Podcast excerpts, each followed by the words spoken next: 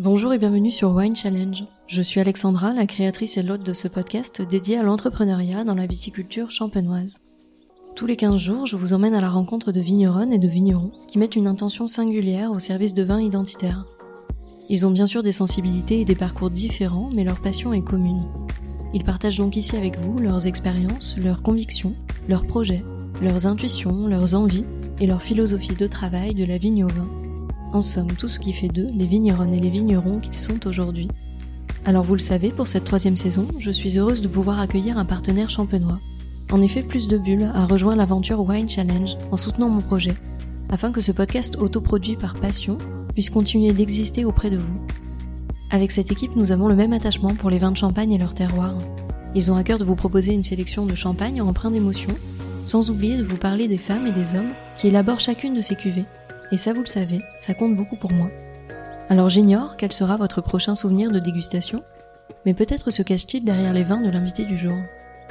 Et cette semaine, je vous propose de nous rendre à Reims, au sein de la maison Charles afin d'y retrouver son chef de cave, Cyril Brun, à qui je laisse sans plus tarder le soin de vous raconter son histoire.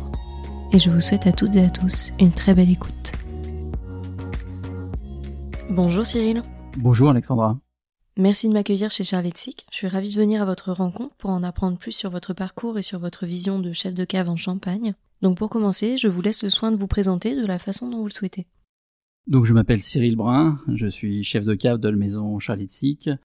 Je suis un enfant du vignoble champenois. Je suis né à Haï, dans une famille de vignerons, dont je suis maintenant la cinquième génération à être dans le métier. Donc cette passion n'est pas venue vraiment par accident. J'ai suivi les pas de mes aïeuls, donc euh, en commençant par mon père, mon grand-père.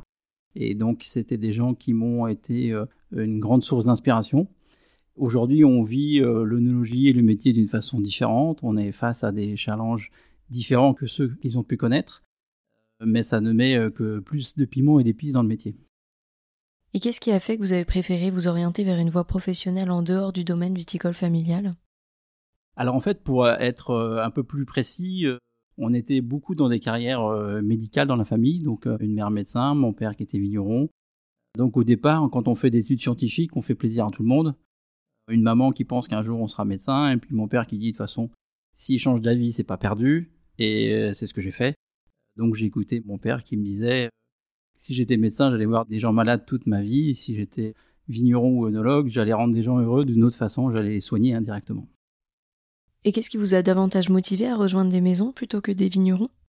En fait, c'était la, curiosité et une forme de capacité à découvrir d'autres choses, un terrain de jeu beaucoup plus vaste. J'ai eu la chance de travailler avec mes parents, mais on travaillait euh, essentiellement un cépage, qui était le pinot noir, sur deux, trois communes euh, environnantes euh, à I. Et quand, à travers différents stages, j'ai pu découvrir la diversité slash la complexité du terroir champenois, je me suis dit que c'était vraiment intéressant d'aller voir ce qui se faisait chez les gens qui avait justement des terrains de jeu un peu plus larges. Et avec les différentes expériences que j'ai pu euh, faire, je me suis aussi rendu compte d'une autre dimension qui est sensible, notamment chez Schreitzik, c'est le rôle des vins de réserve et le rôle de ces cuves qu'on peut garder des fois 15-20 ans. Et c'est quand même quelque chose qui est spécifique au négoce euh, champenois que très peu de vignerons pratiquent pour des raisons techniques, pour des raisons financières. Et quel est votre premier souvenir avec le champagne? Alors, je sais que j'étais baptisé avec du champagne. J'ai eu euh, la traditionnelle petite goutte de champagne à ma naissance. Et après, j'ai des souvenirs où j'étais sur les genoux de mes parents et on finissait gentiment les derniers fonds de verre. Où euh, c'est un, modèle très champonnant. On mettait le, biscuit cuillère, le biscuit faussier pour euh, avoir quelques gouttes de champagne de la production familiale. Et est-ce que vous avez toujours eu la volonté de faire carrière en Champagne ou est-ce que vous avez exploré d'autres régions viticoles en France ou à l'étranger avant de revenir ici? Non, assez vite, je me suis dit que c'était intéressant de voir ce qui se passe ailleurs. Et j'ai eu la chance de le faire. Donc, dans le vignoble, je suis allé étudier euh, un peu ce qui se faisait à, Bordeaux. J'ai fait des études à l'étranger, aux, États-Unis, parce que c'était quand même des, vraies bonnes idées pour s'ouvrir un petit peu l'esprit et, de comprendre ce qui se passe. Et au-delà de comprendre ce qui se passe, c'est de voir que des personnes qui ne sont pas forcément champenoises ont forcément un prisme d'observation très différent. Et c'est vraiment cet effet miroir qui nourrit la curiosité. Et est-ce que vous avez travaillé dans des domaines ou des maisons autres qu'en Champagne? Niveau œnologie, j'ai travaillé à Bordeaux, au château Aubryon, et puis sinon, j'ai travaillé qu'en Champagne. Et est-ce que c'est un regret pour vous aujourd'hui, ou est-ce que le Champagne vous épanouit pleinement? Non, je suis pleinement épanoui dans le champagne parce qu'il y a, il y a beaucoup de choses à faire et il y aura encore de plus en plus de choses parce que les, les différentes choses s'accélèrent. Et c'est très bien. Euh, il y a un monde qui est en train de changer. Il y a la digitalisation du monde. Il y a la, la crise de la Covid qui a changé aussi certains curseurs et qui nous demande de nous remettre en cause. Pas forcément sur la façon de, de faire nos vins, mais sur l'approche euh, de notre communication, euh, le rapport avec nos clients. Et ça, c'est passionnant. Et quelles sont les différentes formations que vous ayez faites liées au monde du vin?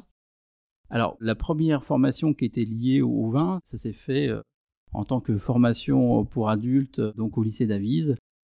C'était très très basique, très intéressé, au sens où c'était à l'époque où on se devait d'avoir ce type de formation pour prétendre à des droits de plantation. C'est pas très glamour, mais pour autant, ça m'a donné l'envie d'aller un peu plus loin. Et donc après, j'ai voulu prendre un peu plus de hauteur et notamment avoir une dimension euh, plus scientifique. Donc j'ai fait un duodec à la fac de Reims et puis un peu plus tard le diplôme national d'œnologue. Et qu'est-ce que vous retirez aujourd'hui de votre DNO et des enseignements que vous y avez reçus? Alors maintenant avec le recul, j'étais trop timide, j'ai pas osé poser toutes les questions que j'aurais dû poser à l'époque.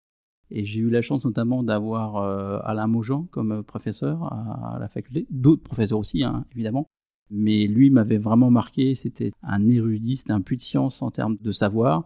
Et il était tellement bon et brillant qu'il brimait ou il bridait un petit peu la curiosité des élèves, parce que nous, on se sentait vraiment euh, minuscule à côté de ce grand bonhomme. Donc si c'était à refaire, il faut jamais avoir peur de poser des questions, on n'est jamais ridicule, et le seul risque qu'on prend, c'est de comprendre et de savoir un peu plus. Quelles sont les thématiques qui vous ont le plus intéressé à l'époque? Je pense que c'était pas la biochimie, parce que euh, faire des crowbars et dessiner des molécules, euh, bon, c'est une gesticulation intellectuelle intéressante, mais c'était pas ça qui me plaisait le plus. Ce qui me plaisait, c'était vraiment la, partie euh, recherche-développement. Les gens qui se posaient des questions, qui allaient explorer des sentiers qui étaient un peu inhabituels, qui prenaient des travers, et c'est là que c'était intéressant de faire se rencontrer des gens d'horizons différents. Donc dans mon parcours professionnel a posteriori, j'ai embauché des gens et j'ai embauché des gens qui n'étaient pas forcément tous faits dans, un même moule parce que je trouvais ça intéressant de faire s'entrechoquer des cultures, notamment des cultures industrielles. J'ai embauché des ingénieurs, des gens qui venaient de l'automobile, donc on se dit au départ ça n'a pas grand chose à voir avec le vin. Et finalement, ils amènent encore une fois un angle d'observation un, peu différent pour faire nos vins. Et pensez-vous qu'il faille absolument obtenir un DNO pour euh, devenir chef de cave ou œnologue aujourd'hui, ou est-ce qu'il y a d'autres voies possibles?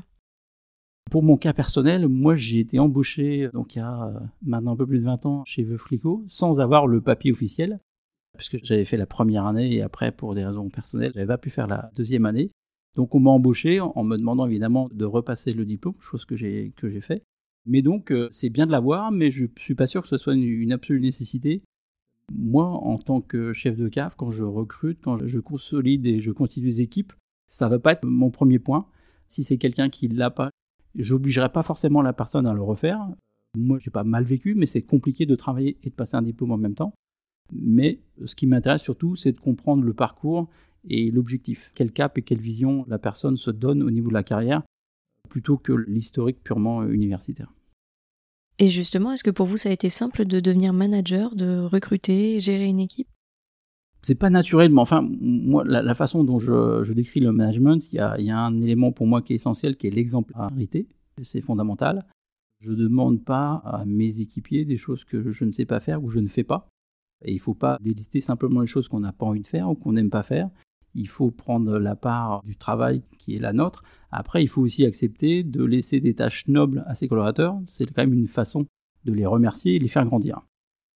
C'est ce que je me suis efforcé de faire. Et quand je regarde un petit peu dans l'introviseur, les gens que j'ai pu avoir aujourd'hui ont plutôt des situations intéressantes et c'est une, forme de fierté au même titre qu'on peut être fier de certains vins qu'on a élaborés. Quelles étaient ou quelles étaient vos fonctions chez Veuve Clicquot? Parce qu'il me semble que vous n'étiez pas chef de cave dès vos débuts.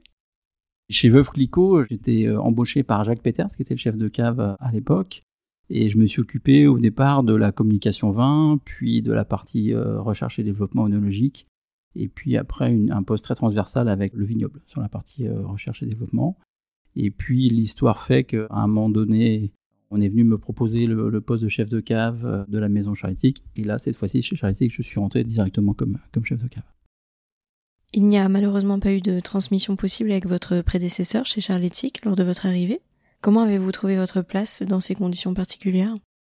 Alors, l'histoire est malheureusement un peu triste. Moi, je suis arrivé après le décès de mon prédécesseur. Donc, j'ai pas eu la chance euh, d'avoir cette forme de passation, cette période de transition où on est vraiment sur les hommes qui se partagent des, formes de secrets. Donc j'ai dû les découvrir en partie par moi-même, mais il y avait également déjà une équipe en place qui m'a beaucoup aidé à, comprendre les vins, mais j'ai pas eu cette chance d'avoir les informations directement par mon prédécesseur. Ensuite, il faut imaginer qu'aujourd'hui, au, sein d'une maison, le chef de cave est le garant et le signataire des vins, mais toutes les maisons travaillent en équipe. Et donc pour la maison Charitique, on fonctionne avec un comité de dégustation, on est 7 ou 8, on n'est pas forcément tout le temps 7 ou 8 autour de la table pour déguster, mais moi je me nourris également des sensations de mes collaborateurs parce qu'on est tous différents, on a tous une perception qui peut être plus spécialisée, et moi je me nourris de cette somme d'informations parce que on n'est pas forcément au sommet de son art tous les jours en dégustation. Des fois, je suis à contre-courant par rapport à mes collègues, donc je me dis, bon, c'est certainement moi qui suis pas bon. Puis parfois je résiste, je pense que ma perception est la bonne, et dans ce cas-là, c'est pas du tout autocratique, on redéguste euh, l'échantillon qui pose euh, potentiellement débat.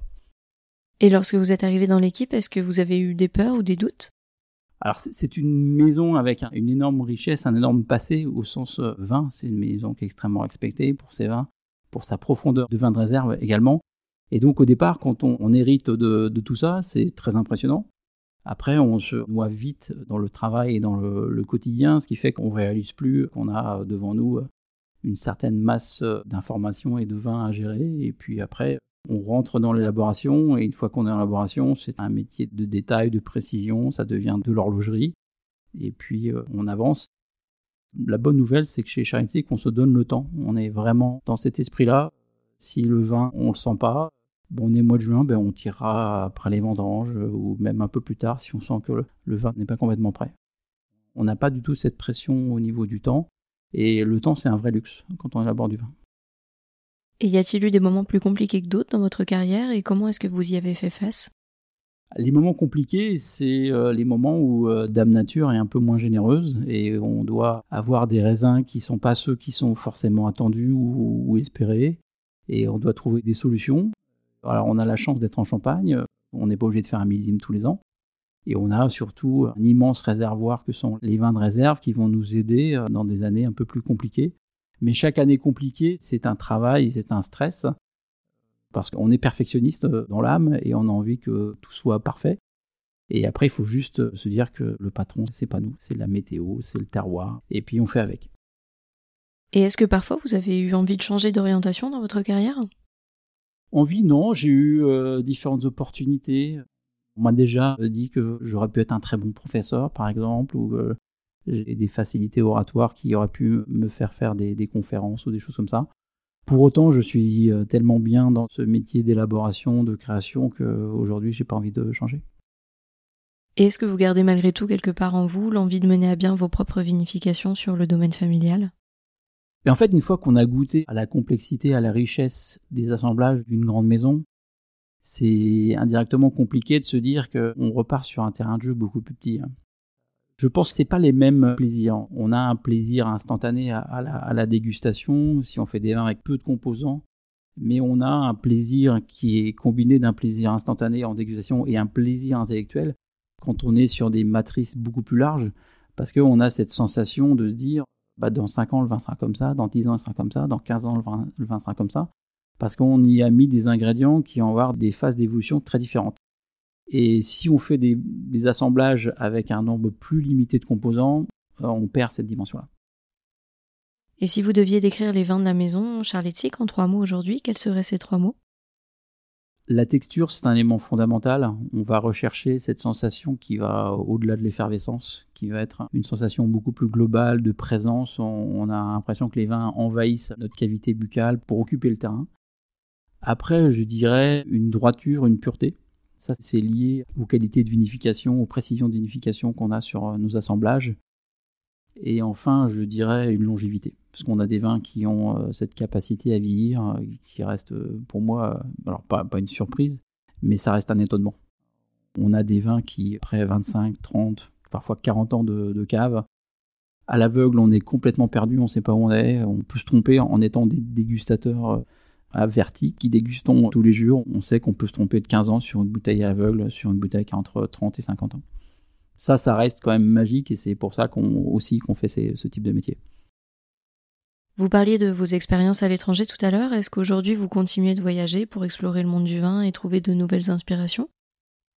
Alors je suis allé voir des vignobles en Angleterre parce que je pense que les Anglais sont suffisamment fous au sens euh, positif pour tenter des choses que nous champenois on fait pas. Et je trouve que c'est intéressant parce que ils n'ont pas une climatologie qui va les aider beaucoup. Ils ont un terroir qui est, on va dire, un peu moins noble que ce qu'on fait, même si c'est quand même le prolongement de la croupe euh, calcaire. Hein. Il se trouve qu'à un moment donné, euh, l'Angleterre est devenue une île, au-delà d'être une île au sens administratif aujourd'hui.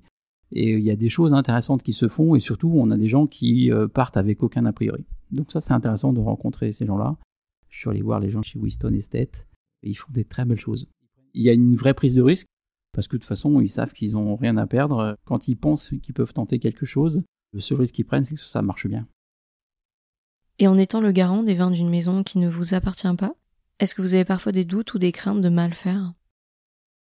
Alors des craintes non, parce que évidemment c'est le chef de cas qui prend les décisions, mais les décisions sont quand même euh, préparées, partagées. Pour vous donner une idée, quand on signe un assemblage, que j'appuie sur le bouton avant la mise en bouteille, ce vin a été dégusté des dizaines de fois par euh, toujours ce même comité de dégustation. Et on ne peut pas faire une erreur majeure en dégustant aussi souvent avec autant de personnes différentes autour de la table. Donc les craintes, non, elles sont faibles. Et est-ce que vous considérez malgré tout que vous avez suffisamment de liberté chez Charletic pour mettre votre sensibilité dans les vins de cette maison? Oui, tout à fait. On a pris euh, des libertés qui sont euh, partagées hein, avec euh, donc Stephen Leroux, notre directeur général. On s'est donné quelques challenges, on s'est donné les moyens et les libertés de les faire. Donc on a aussi notre propriétaire actionnaire qui nous a donné carte blanche pour faire différentes choses. Et effectivement, on n'a pas le sentiment d'être sous contrainte en termes de création. Et est-ce que vous vous trouvez suffisamment audacieux? Jamais assez, parce qu'on reste euh, dans une région assez codifiée. Je pense qu'on a des choses encore à faire. On a du mal à communiquer et attirer des jeunes consommateurs. Je pense en partie parce qu'on est resté un peu trop conservateur dans notre approche des vins, aussi bien dans leur élaboration que dans leur création.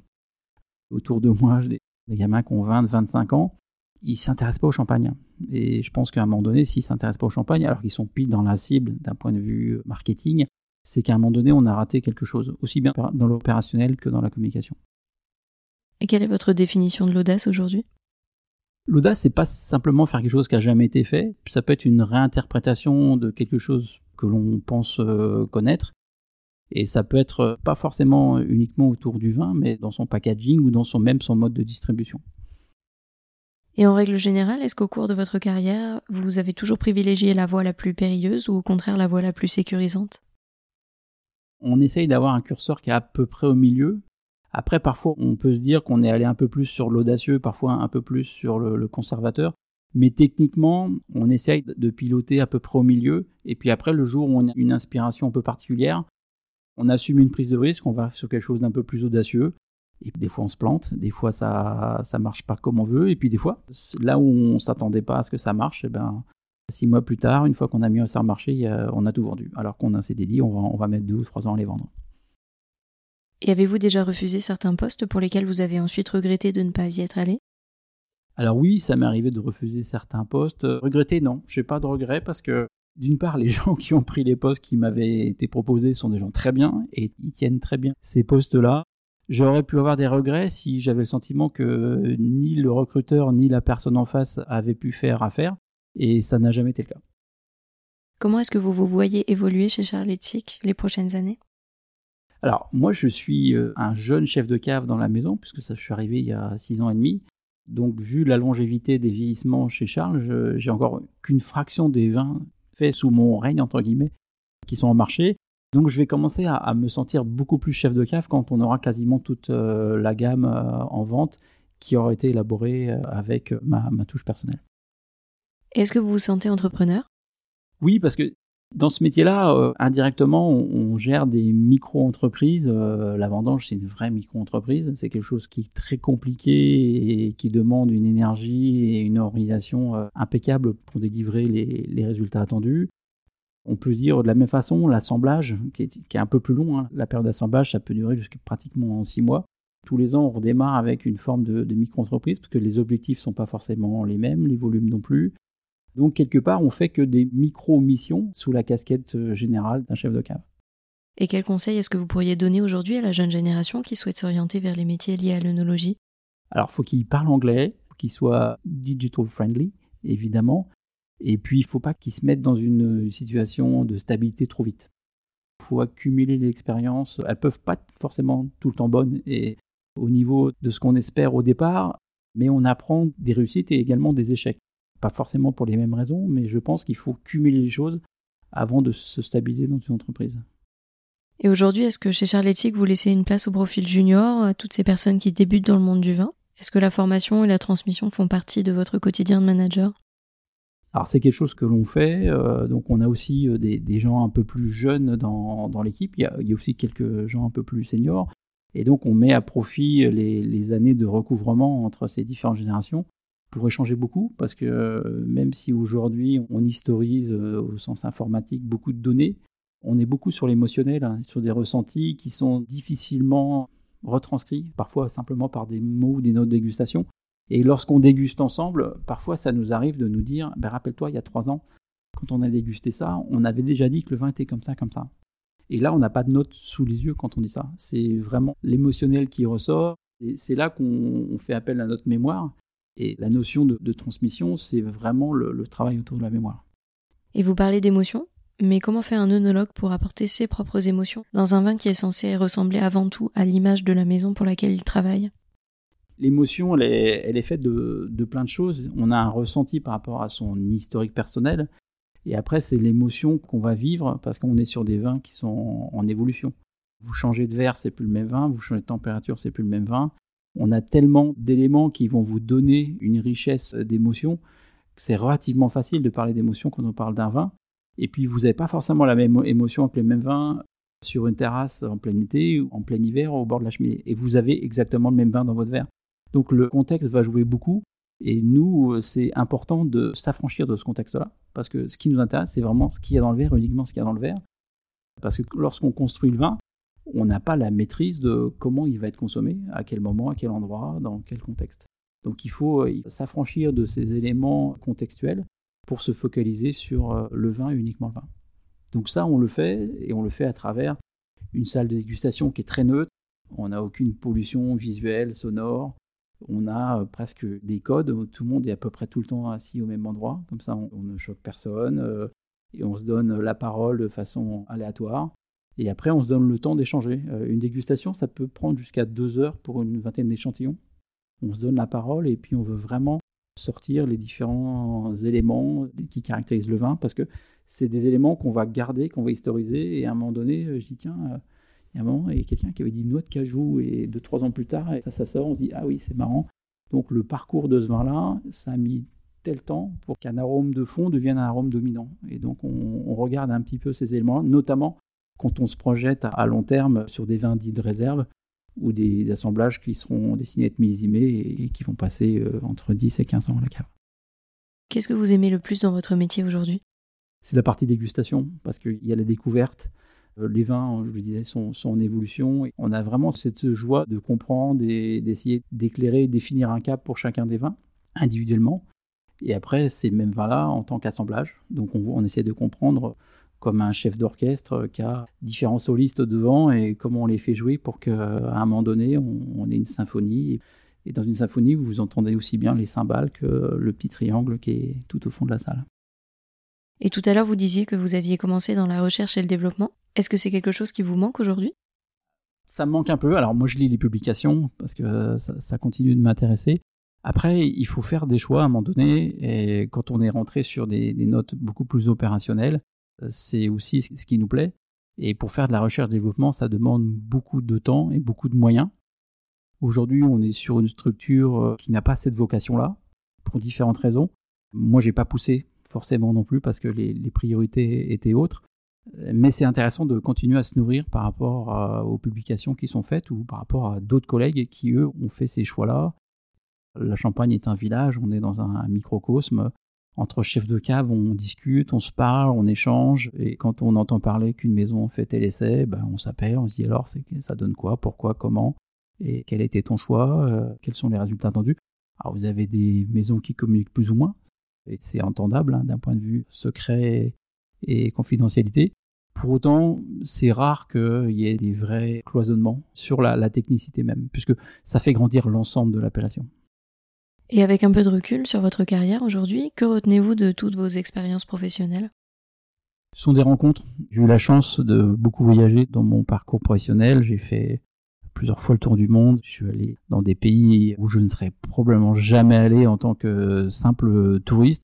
Et on rencontre euh, des gens qui sont passionnés, des gens pour qui euh, une bouteille de champagne vaut beaucoup d'argent ou euh, qui viennent euh, faire une dégustation, qu'on fait 500 km pour venir euh, déguster vos vins. Et forcément, ça force énormément de respect. Et la nature des questions et le temps qu'on va prendre pour répondre à, ces gens-là, on le compte pas. Parce que ce sont des ambassadeurs du champagne avec un grand C, au-delà d'être des ambassadeurs de, votre maison. Et c'est ces gens-là qui forgent la légende des grands vins, des grandes appellations. Et si je croisais le Cyril étudiant et que je lui annonçais qu'il finirait par devenir chef de cave chez Charletic, quelle serait sa réaction? Il serait surpris quand même. Moi, j'ai toujours été assez humble. Alors, je travaille bien à l'école, j'avais des résultats très corrects, mais c'est vrai que c'est pas quelque chose qu'on a en tête. J'ai eu la passion pour le vin à travers ma famille, mais vous êtes vigneron, vous dites pas qu'un jour vous serez chef de cave d'une maison champagne, parce qu'il y en a pas tant que ça. Hein. Je sais pas, on a peut-être une trentaine ou une quarantaine, peut-être une cinquantaine. Et on se dit, ça reste des postes où on va avoir énormément de responsabilités, mais également beaucoup de plaisir. Quand on est jeune, on voit plus le plaisir que la responsabilité, hein, évidemment. J'aurais dit oui, peut-être, mais avec une, once de curiosité quand même. Et avec le recul, si vous pouviez souffler quelques mots à l'oreille de ce jeune Cyril, qu'est-ce que vous lui diriez? Qui bosse euh, la biochimie, parce que c'est important pour avoir le diplôme, même si c'est pas important au quotidien, mais pour le diplôme, ça peut servir. Et avant de conclure cet entretien, quelques questions en lien avec votre parcours de dégustateur cette fois? Ah, J'ai de la chance, j'ai eu plein plein plein d'émotions avec des vins. Je suis un fan de vins liquoreux et j'ai eu la chance de faire euh, une très belle verticale au château d'Yquem. Donc ça, ça arrive pas souvent et on était redescendu assez loin. Donc c'était quand même euh, impressionnant de jeunesse et on goûtait des vins qui avaient euh, plusieurs centaines de grammes de sucre et le sucre était d'une rare discrétion si on peut aller jusque là c'était vraiment impressionnant. Jusqu'à quel niveau on peut avoir cette sensation d'homogénéité de perfection dans cette capacité à, dissoudre le, sucre euh, quand on le déguste? J'ai goûté des vins un peu plus exotiques. J'ai goûté lorsque j'étais chez Voflico des vins qui étaient remontés d'une épave dans la mer Baltique. Là, on boit un peu plus que du vin au sens euh, primaire boit une partie d'histoire et puis on boit une partie de l'histoire de la découverte euh, de, cette bouteille. Et puis après, au-delà du, vin, il y a aussi des rencontres, des moments où les gens qui étaient autour de la table qui ont fait que le, moment va rester gravé à jamais. C'est pas forcément uniquement une question de vin, c'est la somme des personnes, du moment, du lieu et du vin. Quel est le dernier vin de champagne que vous ayez dégusté? Eh ben, alors c'est pas très drôle. C'était un magnum de Charletic, euh, c'était ce, ce week-end. Et hors de la maison Charletic Hors de la maison, c'était un Bonville 2012, euh, donc un producteur qui avise. Une préférence entre les vins blancs, rouges ou rosés? Je bois un peu de tout, mais j'ai plutôt une préférence pour les vins blancs. Et quel est le dernier vin blanc que vous ayez dégusté du coup? Alors, c'était un Puligny Montrachet 2017 Combette de chez Vincent Girardin. Et pour conclure, j'ai l'habitude de laisser le mot de la fin à mes invités. Quel pourrait être le mot qui résume le mieux votre état d'esprit du moment? Ah, Aujourd'hui, je suis curieux et impatient. Il y a beaucoup d'incertitudes. Je pense qu'il faut rester optimiste et il faut essayer d'en trouver certaines formes d'opportunités. C'est l'opportunité de, changer certaines façons de faire ou d'essayer différentes choses parce que euh, on se dit si on n'est pas forcément en phase en première intention euh, avec ce qu'on attend, on prend très peu de risques à, sortir un petit peu du cadre. Merci beaucoup Cyril d'avoir accepté l'invitation au micro. J'étais ravie de venir à votre rencontre et je vous souhaite une belle continuation dans tous vos projets. Merci beaucoup Alexandra. À bientôt.